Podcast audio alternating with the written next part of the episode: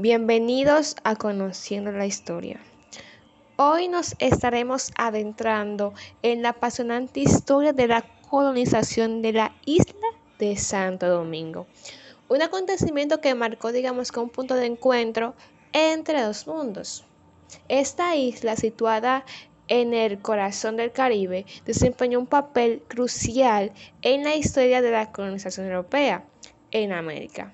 Bien, cabe destacar que en este episodio exploraremos en detalle este proceso que cambió para siempre la historia de la humanidad. Comenzando con los primeros encuentros.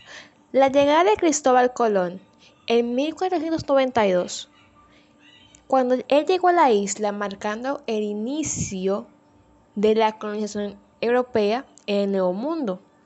Los taínos. Los taínos eran habitantes originarios de la isla, que tenían una sociedad avanzada y recibieron a Colón con hospitalidad. Cabe destacar que los taínos tenían una lengua llamada arahuaca, una lengua muy distintiva en su cultura. Bien. La Colonización y explotación.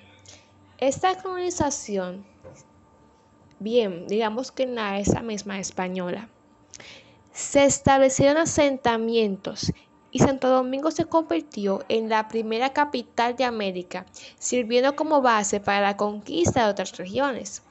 Cabe destacar que esto trajo diversos, efectos en la población taína y muchos de estos negativos, ya que los taínos sufrieron enfermedades y fueron forzados a trabajar en condiciones inhumanas de explotación laboral, lo que redujo drásticamente su población.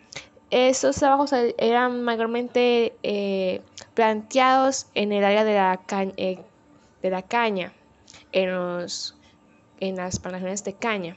Bien. Santo Domingo en el contexto de la colonización americana. Santo Domingo fue como un punto de partida, donde la isla fue como un trampolín para, lo que fue la colonización de otras partes de América y formó parte del camino de las Indias. En ese proceso hubo, la isla enfrentó ataques de constantes piratas y amenazas de otras potencias europeas.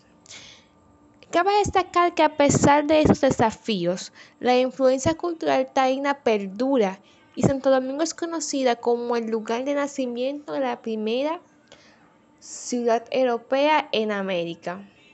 Bien, mis distinguidos. Esto es todo para este episodio de Conociendo la Historia. Gracias por unirte a nosotros mientras exploramos la historia de la colonización de Santo Domingo. No olvides suscribirte y dejar tus comentarios. Hasta la próxima.